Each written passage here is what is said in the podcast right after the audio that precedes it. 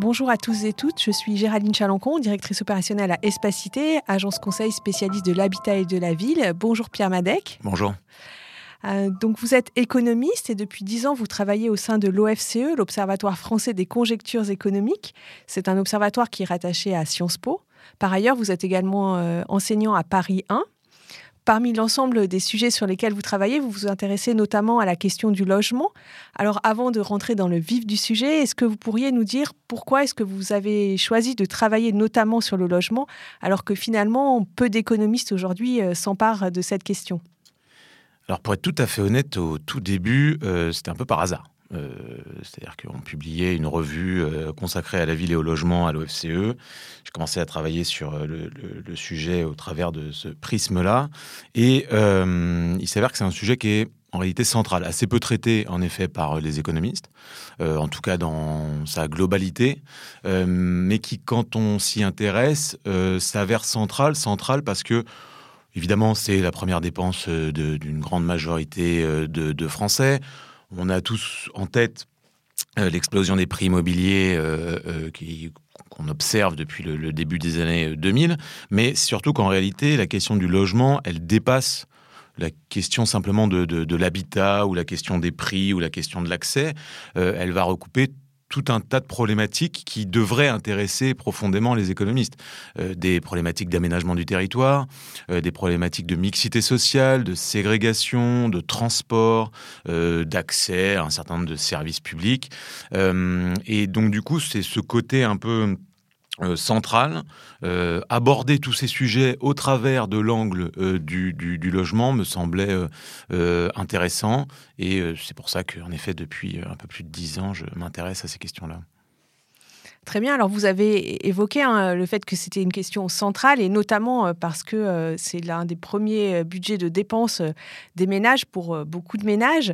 Et aujourd'hui, hein, l'actualité est marquée par une inflation forte. Alors, on a déjà connu d'autres périodes d'inflation, mais c'est vrai qu'en ce moment, voilà, c'est un fait marquant et on, commence à constater hein, pour un certain nombre, d'effets pour les ménages. Par exemple, l'USH a fait une enquête à la fin de l'année dernière qui relève que deux bailleurs sociaux sur trois euh, voient leurs impayés augmenter. Donc ça devient une question euh, euh, préoccupante pour les acteurs du logement. En tant qu'économiste, comment voyez-vous cette période particulière au regard du logement bah, c'est une période qui est euh, remplie euh, d'incertitudes. C'est-à-dire que ça fait euh, à peu près 20 ans qu'on vit dans un monde, en effet, ou dans un pays avec une inflation basse, des conditions d'accès au crédit qui sont largement facilitées. Alors, évidemment, pas pour tout le monde, et on aura sûrement l'occasion d'y revenir.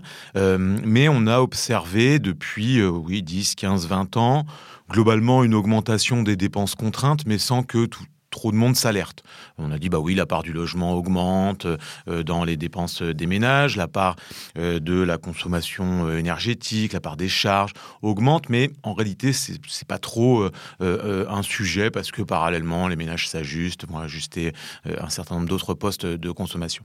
là, là, ce qu'on observe aujourd'hui, c'est un bouleversement évidemment euh, très rapide euh, et cette reprise de l'inflation, tout comme à l'époque euh, la crise sanitaire hein, qui remonte il n'y a pas si longtemps que ça, cette reprise de l'inflation a mis en lumière le fait qu'il y avait des ménages qui étaient extrêmement fragilisés et que quand vous avez vos parts, par exemple, de dépenses énergétiques qui représentent 15 ou 20% de votre budget, ben, quand vous prenez une augmentation significative, inédite euh, de, des prix de l'énergie euh, ou que vous avez subi au cours des dernières années une augmentation de vos dépenses en logement, votre capacité financière à absorber le choc, elle est euh, mise à mal.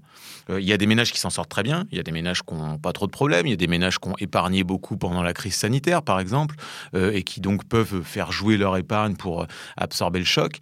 les ménages les plus fragiles, ils ont pris de plein fouet la crise sanitaire va revenir dessus, mais euh, notamment les familles, euh, les ménages du, euh, parc social, voilà, malgré les aides d'urgence.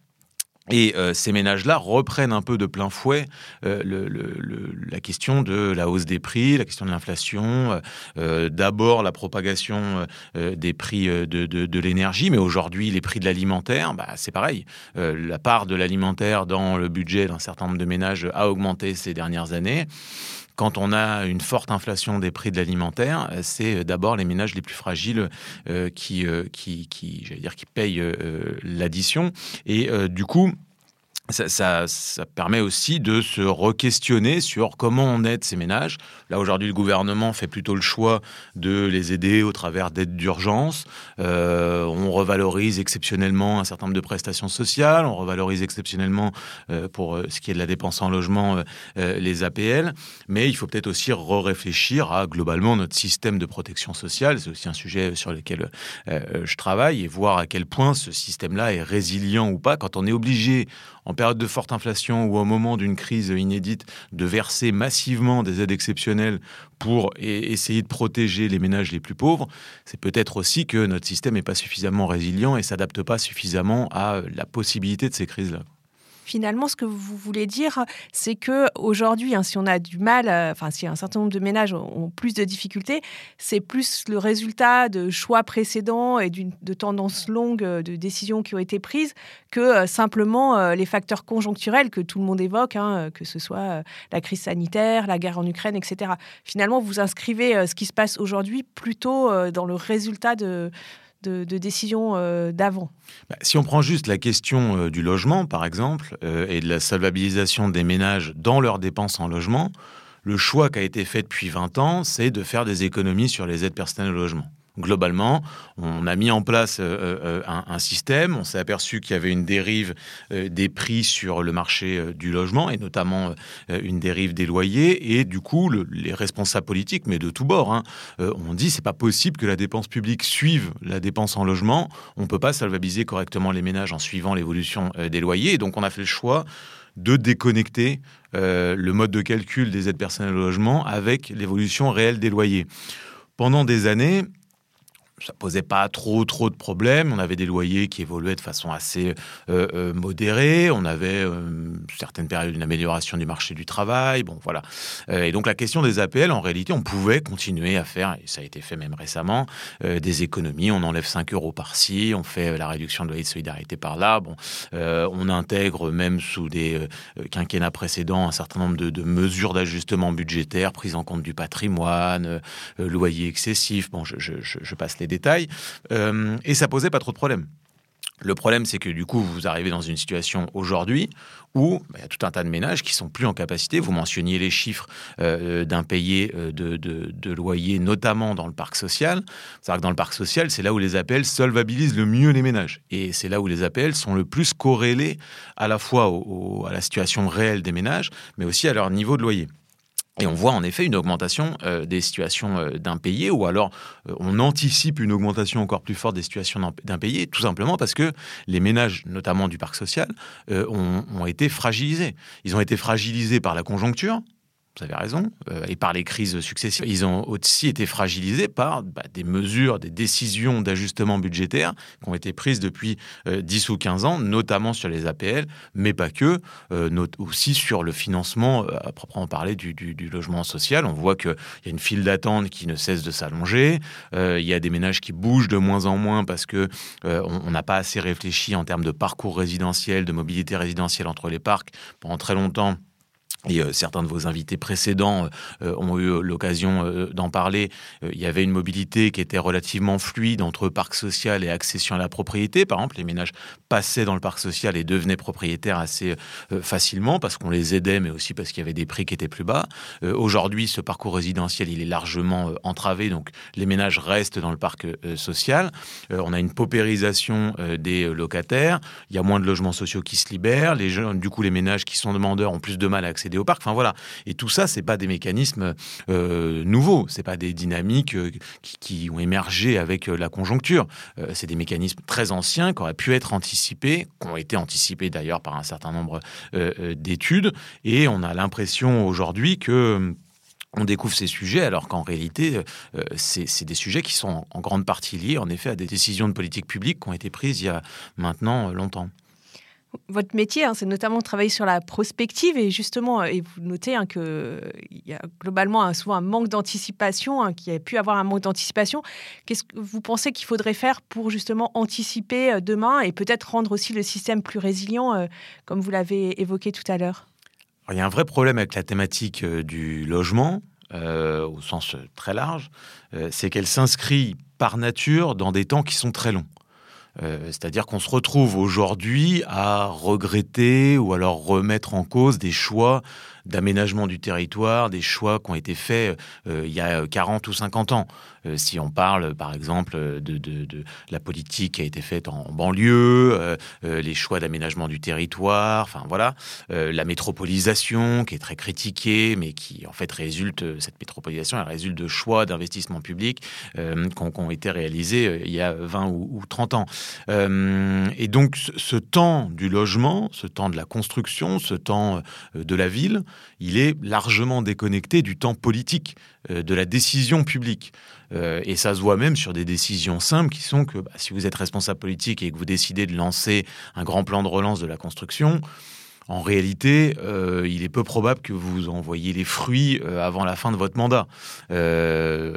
clairement, le temps du logement n'est pas calqué sur un quinquennat, il n'était pas non plus sur un septennat d'ailleurs.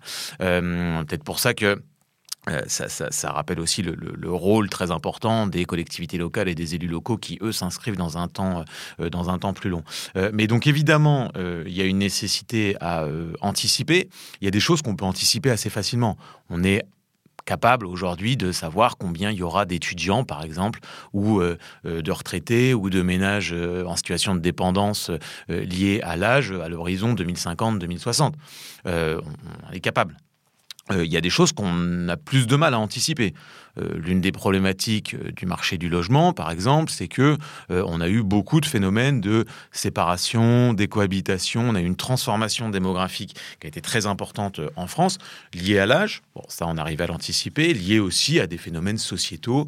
Bah, l'explosion des séparations, ça s'est traduit par une explosion du besoin en logement, parce qu'on passait de couples avec enfants qui avaient besoin d'un logement à des anciens couples avec enfants qui ont besoin de deux logements. Donc évidemment, on comprend que l'augmentation très importante du nombre de de familles monoparentales, qui pouvaient être potentiellement difficiles à anticiper, euh, a eu des conséquences sur euh, euh, le, marché du logement et sur la demande en logement. Donc, mais sur les facteurs qu'on est capable d'anticiper, bah, il faut le faire. Le problème, c'est qu'on est dans une telle situation, et il suffit de discuter avec un peu des collectivités locales, on est dans une telle situation d'urgence, et on est dans une telle situation où les moyens financiers mis à disposition par l'État, mais pas que, manquent, qu'on se retrouve à euh, euh, devoir prioriser l'urgence. Euh, est-ce que sur des territoires où on a besoin de logements étudiants, mais on a aussi besoin de loger les gens qui n'ont pas de logement, on a aussi besoin de faire face à ces phénomènes de décohabitation que je décrivais juste avant, Qu'est-ce qu'on produit comme logement en urgence? Est-ce qu'on produit du logement étudiant? Est-ce qu'on produit du logement social, du logement très social? Est-ce qu'on fait de l'OFSBRS pour fluidifier le parcours résidentiel euh, des ménages? C'est extrêmement compliqué avec des moyens financiers qui sont restreints de tout faire. Et donc il faut choisir. Alors certaines collectivités font le choix de ne pas choisir et donc ne font pas grand-chose.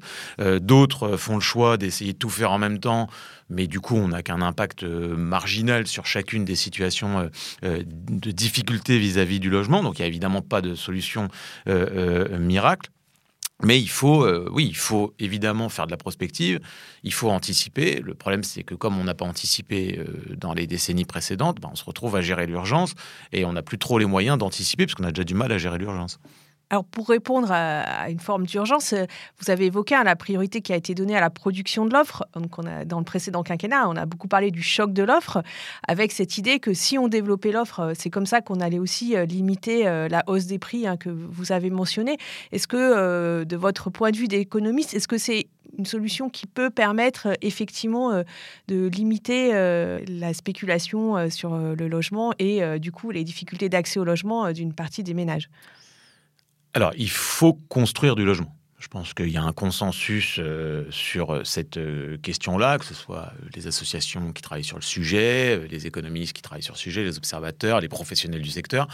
il y a un consensus pour dire qu'il faut construire. Vous avez 2 millions de demandes de logements sociaux, vous avez tout un tas de gens qui veulent accéder à la propriété, vous avez des situations de logement qui sont extrêmement compliquées, il y a un besoin de rénovation aussi qui est très important, mais il faut construire du logement. Après, la question de savoir quel va être l'impact de la construction de logements sur les prix, c'est un peu une autre question. En effet, la politique du logement euh, du précédent quinquennat, c'était euh, la loi Elan, c'était le choc d'offres, c'était construire plus, mieux et moins cher. Bon. Dans les faits, on n'a pas observé une explosion de la production de logements, mais bon, on peut dire, bah oui, mais le quinquennat a été traversé par une crise sanitaire sans précédent, la fin du quinquennat a été marquée par euh, euh, la crise en Ukraine, la crise énergétique, donc euh, on, peut comprendre que le choc d'offres n'ait pas forcément eu lieu. après, le choc d'offres, quand on l'a observé sur certains territoires, il ne s'est pas traduit par une baisse des prix. Il y a une étude portée par l'idéal qui montre que c'est les communes qui ont le plus construit de logements qui ont vu leur prix le plus augmenter. Bon, euh, est-ce que ça, veut dire, bah, est-ce que ça veut dire il faut pas construire? Non, parce que le contrefactuel, on, ne le connaît pas. C'est-à-dire que si ces communes n'avaient pas construit de logements, peut-être que les prix auraient augmenté beaucoup plus vite. Ce que ça dit juste, c'est que bah, il faut construire là où les territoires euh, euh, sont en tension mais que la construction euh, à elle seule ne, suffit pas, parce qu'en plus c'est un phénomène qui est auto-entretenu, c'est-à-dire on va construire du logement, du coup vous allez faire de l'investissement public, il va y avoir des routes, des écoles, le territoire va devenir plus attractif, donc les prix vont augmenter, enfin c'est quelque chose qui est assez euh, connu. Quand on regarde la littérature euh, économique qui s'est intéressé euh, euh, à, cette question-là, de l'élasticité offre-prix, on appelle ça, c'est-à-dire de combien baisseraient les prix immobiliers si on faisait un choc d'offres, bah, la réponse c'est qu'en France, si on produit 1% de logements en plus, ce qui correspond à peu près à doubler la production annuelle de logements, parce qu'on raisonne toutes choses égales par ailleurs, doubler la production de logements, ça ferait baisser les prix de 1,5%. Clairement, ce n'est pas une réponse qui est suffisante. Alors, une fois de plus, il faut construire il faut construire aux bons endroits. Et puis surtout, il faut construire pour les bons ménages.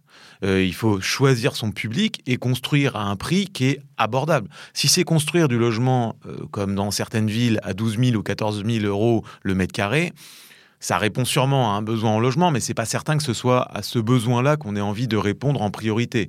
Euh, si par contre c'est construire du logement accessible, du logement abordable pour des ménages qui sont en difficulté euh, euh, vis-à-vis du logement, c'est évidemment une bonne réponse. Et puis si ça permet aussi de fluidifier cette question du parcours résidentiel que je mentionnais précédemment, c'est l'un des objectifs, par exemple, des OFS euh, euh, BRS, de fluidifier le parcours résidentiel. Évidemment qu'il faut aussi construire du logement. Par contre, dire on va résoudre la crise du logement en construisant massivement des logements, c'est un peu fallacieux comme façon d'aborder euh, la question. Et donc, si on cherche d'autres solutions que la production de logements. Il y a notamment euh, agir sur le parc existant. Euh, c'est vrai qu'aujourd'hui, on voit de plus en plus hein, une petite musique autour des enjeux de régulation qui, euh, qui émergent de manière assez importante au cours de ces dernières années. Hein. Par exemple, si on prend la, question de l'encadrement des loyers, hein, qui était une promesse de 2012, qui s'est mise en place et puis qui a ensuite a été mise de côté, en tout cas pour l'encadrement en niveau de loyer.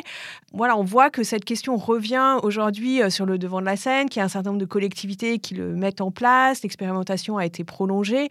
Euh, si on prend la journée de la Fondation Abbé Pierre qui s'est tenue au début du mois de février, le mot de régulation était quand même dans la bouche de beaucoup d'intervenants. C'était aussi un mot plébiscité par les participants euh, euh, à cette journée.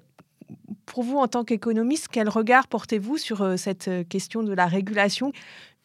Alors, j'allais dire, pour euh, faire un, bon mot, que euh, c'est pas rare que le mot régulation soit employé par la Fondation Abbé Pierre. Ce qui est plus rare, non, mais ce qui est plus rare, c'est que le mot régulation soit employé par, par exemple, tout un tas de promoteurs immobiliers euh, ou tout un tas de collectivités locales qui du fait de leur étiquette politique, sont normalement pas fans de euh, la régulation. Euh, c'est bien la preuve que les mentalités ont changé. C'est aussi peut-être la preuve qu'on est arrivé à un point de rupture quand même, euh, et où tout un tas de collectivités en sont à arriver à la conclusion, qui est de dire, typiquement sur la question foncière, il y a eu des dérapages euh, et on, arrive à une situation où il n'y a pas d'autre solution que la régulation. Euh, quand les promoteurs disent on peut plus construire du logement, même euh, sans parler de logement abordable, on n'arrive plus à produire du logement accessible, même à des ménages de classe moyenne ou des ménages aisés parce que le foncier est trop cher. C'est à ce moment-là que peut-être la situation change la question des, OFS, par exemple, donc cette question de la dissociation du foncier et du bâti, je pense que s'il y a dix ans, on avait discuté de cette question-là, euh, et j'ai eu l'occasion euh, de, le faire, euh, la proposition ou la réflexion autour de la dissociation du foncier et du bâti aurait été accueillie avec un tout petit peu plus de réserve, pour parler simplement, qu'elle ne l'est aujourd'hui. Que tout un tas de collectivités s'en saisissent, et une fois de plus, même des collectivités qui, euh, à la base, ne sont pas forcément euh, de la couleur politique où on penserait qu'on défend la dissociation du foncier et du bâti, on lutte contre la rente foncière, enfin voilà. donc cette question de la régulation, elle, est devenue centrale un peu du fait de, la situation dans laquelle on est aujourd'hui. Après, la régulation ne peut pas être la réponse à tout. Euh, c'est-à-dire que si on parle de l'encadrement des loyers, par exemple, oui, il y a eu une dérive des loyers. Oui, il y a eu des abus.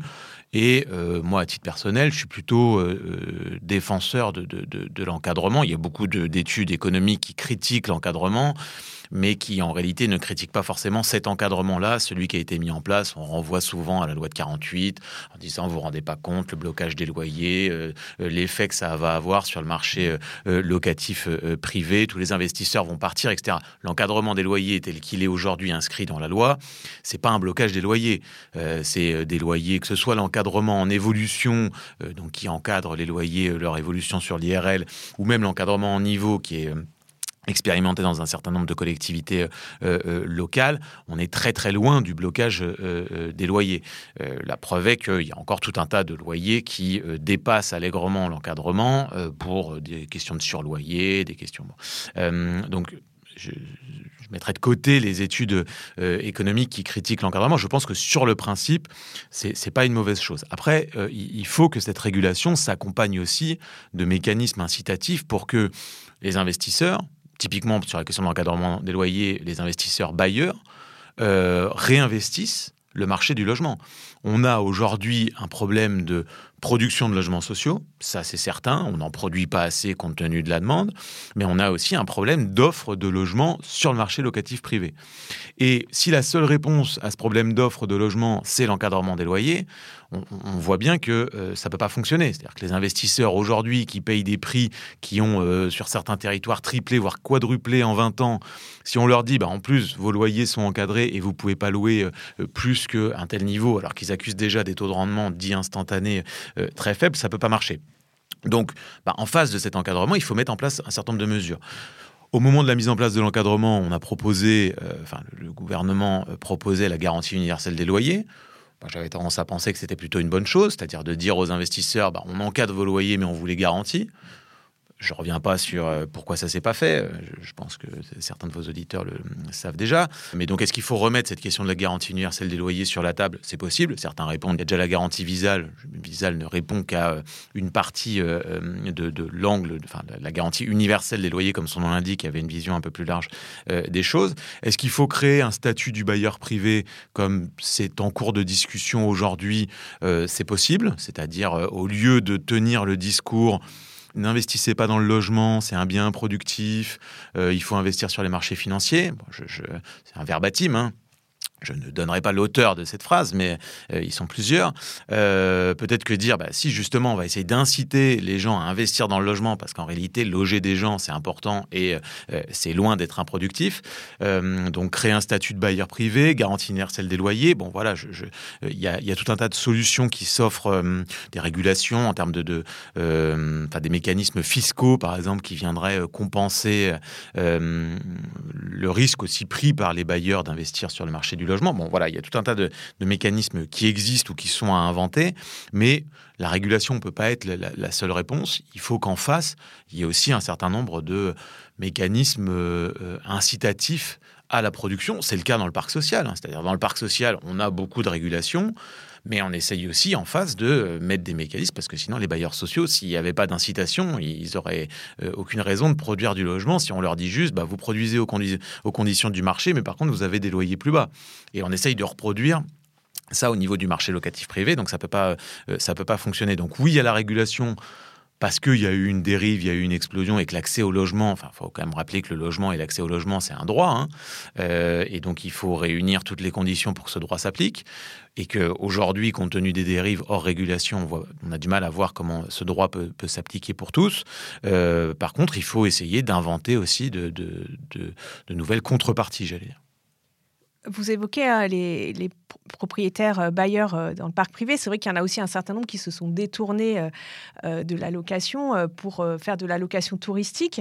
Et c'est vrai qu'il y a un certain nombre de territoires, en particulier les territoires littoraux, mais aussi les grandes villes ou même à une échelle plus large, les territoires qui sont attractifs pour le tourisme, qui sont voilà, fortement confrontés à cette question-là. Et c'est aussi une des causes de raréfaction de l'offre locative privée. Comment on fait euh, dans ce contexte-là? Bah, Une fois qu'on a dit que euh, le choc d'offres de logements neufs était une solution mais ne pouvait pas suffire, en effet, la solution vient du parc ancien. Et donc la question, c'est comment on fait le choc d'offres dans l'ancien? Certains disent, il n'y a pas de problème, en fait, il y, y, a plein de logements vacants en France, et donc la solution vient de la vacance quand on regarde un peu euh, juste des cartes de taux de vacances ou euh, où sont les logements qui sont euh, mobilisables, en réalité, c'est dans des zones qui ne sont pas attractives. C'est-à-dire qu'il n'y a, pas de corrélation entre le taux de vacances et la tension sur les marchés locaux du logement. Donc peut-être que marginalement en France, sur certains territoires, la mobilisation de logements vacants peut répondre en partie à la nécessité de choc d'offres dans l'ancien, mais ça restera marginal. Donc une fois qu'on a mis de côté cette question euh, de, de la vacance, il reste évidemment la question des résidences secondaires. Et là, on a un diagnostic qui est très différent de celui de la vacance, c'est-à-dire qu'en effet, les résidences secondaires, par nature, sont sur les territoires les plus tendus. Euh, et qu'une résidence secondaire, bah, ça fait une résidence principale en moins. Et donc, de ce point de vue-là, la question de la régulation, une fois de plus, on en revient à la régulation, la question de la régulation des résidences secondaires euh, euh, doit, à mon avis, interpeller les responsables politiques. Alors, interpelle déjà, c'est-à-dire on voit un certain nombre de propositions, on va par exemple doubler la taxe sur les résidences secondaires sur certains territoires. Quelle va être la conséquence d'une telle mesure? La conséquence qu'on peut anticiper, là encore, une fois de plus, euh, c'est de dire bah, les ménages les plus riches seront en capacité de payer la taxe et donc vont la payer sans trop de problèmes.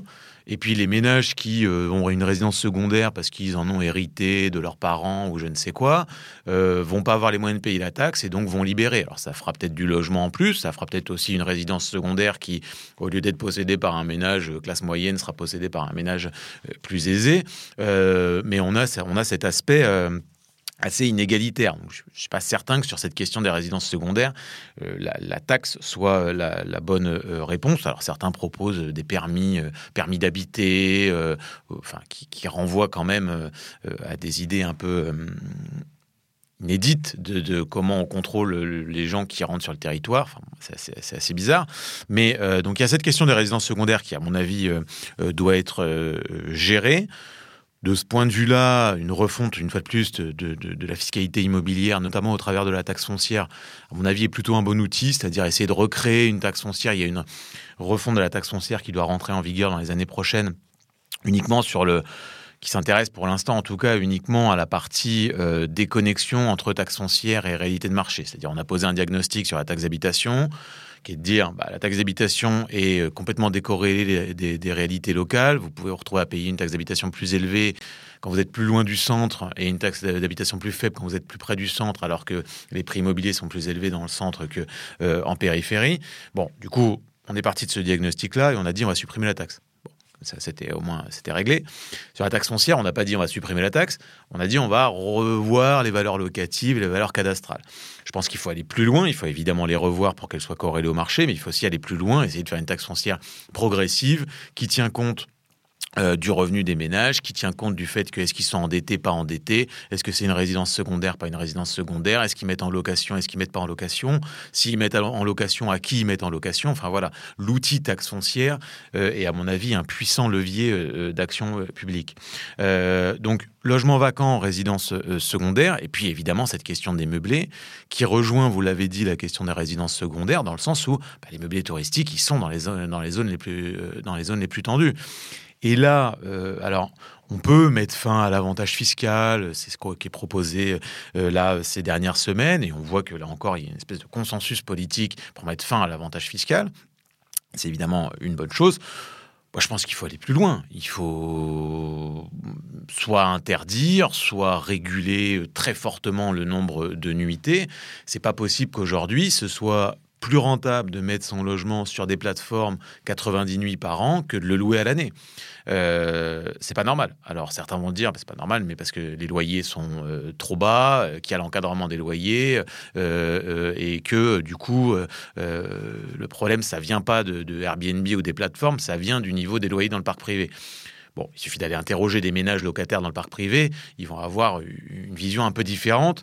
Euh, et je pense que la solution vient plutôt de la régulation. Alors évidemment, pas interdire, mais peut-être revenir à l'origine de ce type de plateforme. L'origine de ce type de plateforme, c'était vous avez une chambre pour le week-end, euh, vous venez dormir chez l'habitant on voit bien qu'aujourd'hui, on a un peu changé de modèle.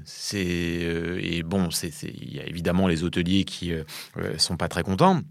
Mais il y a aussi le fait qu'il euh, y a une étude qui montre qu'à Barcelone, par exemple, l'impact inflationniste de Airbnb euh, a été massif, de l'ordre de 15 à, 20% euh, sur les, prix du marché locatif privé, à la fois par cet effet raréfaction de l'offre, mais pas que, parce que bah, tout simplement, il y a aussi du coup des locations à l'année qui voyaient leur prix augmenter, pas pour s'aligner, mais pour être un peu compétitif avec Airbnb. Donc là, de ce point de vue-là, une fois de plus, la régulation et il n'y a pas forcément besoin de contrepartie d'ailleurs, euh, la, régulation euh, euh, doit être la réponse. Est-ce que ça passe par le nombre de nuitées? Est-ce que ça passe par plus taxé? C'est pas certain que ça passe par plus taxé, parce que plus taxé, ça va juste avoir pour conséquence que les gens vont augmenter le prix de leur nuitée pour payer la taxe, et puis ça va pas forcément remettre du logement sur le marché. Mais qu'aujourd'hui, il y ait des gens qui accèdent à la propriété en allant voir leur établissement bancaire et en disant bah vous inquiétez pas, je vais mettre mon logement sur Airbnb 90 euh, euh, nuits dans l'année et puis du coup ça me permet de me solvabiliser moi en tant que ménage, ça pose quand même un, vrai, euh, un vrai souci. et puis, il suffit de regarder à Paris les dynamiques de population. on dit les familles quittent Paris, on ferme des écoles. Il y a des quartiers entiers qui sont phagocytés, j'allais dire, par les meublés touristiques. On verra ce qui. Là encore, c'est un sujet. Euh, on parlait de régulation euh, il y a quelques mois. Euh, certaines mairies voulaient baisser le nombre de nuitées. on les attaquait en disant bah, non, vous n'allez pas faire ça. on voit que c'est un sujet qui monte un peu et qui fait plutôt consensus. Donc, de ce point de vue-là, c'est une bonne chose. Mais c'est vrai que les meublés touristiques et les résidences secondaires, c'est à mon avis les deux leviers pour actionner le choc d'offres dans l'ancien qui doivent être actionnés assez rapidement. Et peut-être pour finir, parmi euh, euh, aussi hein, tous les enjeux auxquels euh, sont confrontés les acteurs du logement aujourd'hui, on a aussi la question des enjeux environnementaux, hein, qui est une question de plus en plus prégnante. Donc à la fois sur le parc existant, puisqu'on voit bien que c'est aussi un des leviers pour limiter les charges des ménages, et en particulier lorsque l'énergie coûte plus cher. On a aussi pour la production d'une offre nouvelle cet enjeu de limitation de l'artificialisation des sols avec le zéro artificialisation net qui pose euh, voilà, un nouveau cadre et qui euh, s'inscrit euh, justement dans une vision de long terme que vous appeliez de vos voeux. Comment vous pensez qu'on peut aussi quand même répondre aux besoins en logement tout en tenant compte de, cette question-là qui est importante pour l'avenir de notre planète, si je puis dire? C'est évidemment une question centrale, c'est-à-dire comment on réconcilie le choc d'offres et, euh, par exemple, le zéro artificialisation net ou la, lutte contre l'étalement urbain, ou on appelle ça euh, euh, comme on veut. c'est compliqué parce que de ce point de vue-là, alors déjà, la question de territorialisation de la politique se pose. C'est-à-dire qu'une politique comme ZAN peut très bien s'appliquer dans des grandes métropoles, des grandes agglomérations avec des friches industrielles où on met du coup des contraintes très fortes mais si en même temps l'objectif c'est de soutenir euh, euh, les petites villes de demain, qui est un label de soutien euh, aux petites villes françaises, ou les plans type Action Cœur de Ville qui visent à, soutenir les villes moyennes, on voit que la problématique du ZAN est très différente en fonction des territoires sur lesquels on, on, se concentre. dire que la solution vient de l'ancien, c'est déjà un peu faire du ZAN, c'est-à-dire un peu dire, bah, si on remobilise une quantité significative de logements dans l'ancien, euh, si on répond aux besoins de rénovation des logements qui est massif, hein, que ce soit d'ailleurs dans les petites villes, dans les villes moyennes ou euh, dans les grandes euh, métropoles, cette question de la rénovation des logements, elle, est centrale. Et elle répond aux, enjeux de transition énergétique. Après, ce qui est, enfin, il ne faudrait pas basculer non plus d'un monde à l'autre. C'est-à-dire que la politique publique a quand même, pendant des décennies, solvabilisé massivement les ménages pour qu'ils achètent des pavillons dans le périurbain. il faut le rappeler. je veux dire, le prêt à taux zéro, c'est ça. et on a répondu aux souhaits d'accession à la propriété des ménages en leur disant vous allez pouvoir accéder à la propriété dans le périurbain. Et en plus, on va vous mettre à côté de chez vous des commerces, des centres commerciaux. Euh, et l'étalement urbain, il a quand même été pendant des années, des décennies, subventionné massivement par la puissance publique. Aujourd'hui, on explique aux gens, c'était pas un bon choix, on annule tout, on fait le ZAN et euh, euh, débrouillez-vous avec ça les collectivités locales ou les ménages, ils ont quand même du mal à comprendre. Ils ont aussi du mal à comprendre quand on explique que ces choix de vie subventionnés, euh, en réalité, ne sont pas des bons choix de vie. Et euh, enfin, je ne refais pas toute l'histoire des Gilets jaunes, mais euh, ça montre bien le, rôle de la collectivité au sens très large du terme, de l'État quand il crée des mécanismes notamment de, de soutien à l'accession à la propriété. et donc, il faut aussi que l'État, les collectivités locales euh, prennent leur part de responsabilité et du coup accompagnent les acteurs et les ménages dans ce, changement que, en effet, tout le monde appelle un peu de, ses voeux, mais qui sera assez long, évidemment, euh, à mettre en place. Et il faut que ce changement s'accompagne aussi de choix politiques forts. C'est-à-dire, on ne peut pas juste faire ZAN en disant il y a une interdiction et puis euh, débrouillez-vous il faut répondre à euh, un certain nombre de questions. Par exemple, quel est l'avis euh, du gouvernement ou des décideurs publics sur la densité? Euh, la densité, c'est une réponse à l'artificialisation des sols. Mais si la densité, elle va de pair avec des effets de congestion, par exemple, comme on en connaît maintenant dans les grandes villes, et notamment dans les transports en commun, parce qu'on arrête d'y investir, ça pose quand même un certain nombre de, de questions. On ne peut pas dire on va augmenter euh, la taille des villes, euh, enfin la taille, euh, la hauteur ou la densité dans, les villes, sans accompagner ça. Et on en revient à la question initiale de pourquoi le sujet du logement est un sujet central. c'est parce que quand on décide de faire de la densité, bah, il faut faire de l'investissement public, il faut créer de nouveaux réseaux de transport, il faut répondre aux effets de congestion, il faut aussi répondre aux besoins des ménages en, termes de, voilà, d'aménagement de parcs, d'accès à un certain nombre de services publics, euh, toutes ces choses-là. On ne peut pas juste dire on va faire de la densité pour faire de la densité. Euh, donc le sujet du logement est un sujet complexe, ça s'inscrit sur un temps euh, qui est long, ça demande aussi que les responsables politiques s'investissent plus sur ce sujet-là, pas uniquement d'un point de vue réglementaire, mais d'un point de vue un peu de, de vision. C'est pas parce que dans 5 ans ou dans 10 ans, on aura d'autres responsables politiques qu'il ne faut pas donner sa vision sur le long terme, sur les 10, 20, 30 ou plus prochaines années. Et pour les aider à, construire cette vision, à résoudre hein, les équations assez compliquées auxquelles ils doivent faire face, hein, les décideurs publics peuvent notamment prendre appui sur des travaux de, chercheurs comme vous, hein, d'économistes, mais aussi de plein d'autres disciplines. Euh, c'est une conviction, en tout cas, que nous portons de manière assez forte à Espacité. Hein. Euh, le fait que euh, les chercheurs et donc, puissent contribuer à l'élaboration des politiques publiques et que cette recherche se développe dans, le secteur du logement pour aider les décideurs aussi bien au, niveau national que local. En tout cas, merci beaucoup hein, pour tous ces éclairages. Mais avant de finir notre podcast, hein, je vais vous poser la traditionnelle question des podcasts d'Espacité. que si vous deviez faire euh, le mur pour une cause, euh, quelle serait euh, cette cause? Alors évidemment, je, voudrais faire le mur pour la cause du logement, mais faire le mur pour la cause du logement, c'est inciter tous les acteurs du logement à faire le mur.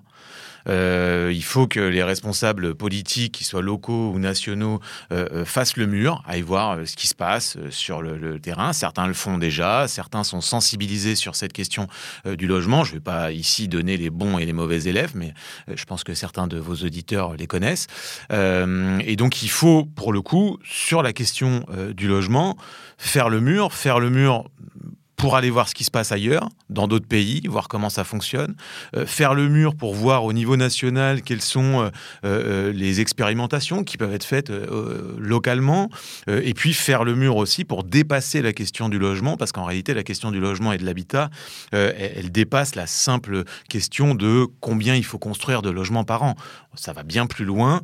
La question, c'est comment on vit, comment on vit ensemble, et comment on essaye de vivre mieux peut-être qu'aujourd'hui. Merci beaucoup. Et je retiens aussi un terme que vous aviez évoqué, aussi comment on tient compte des choix de vie euh, des ménages.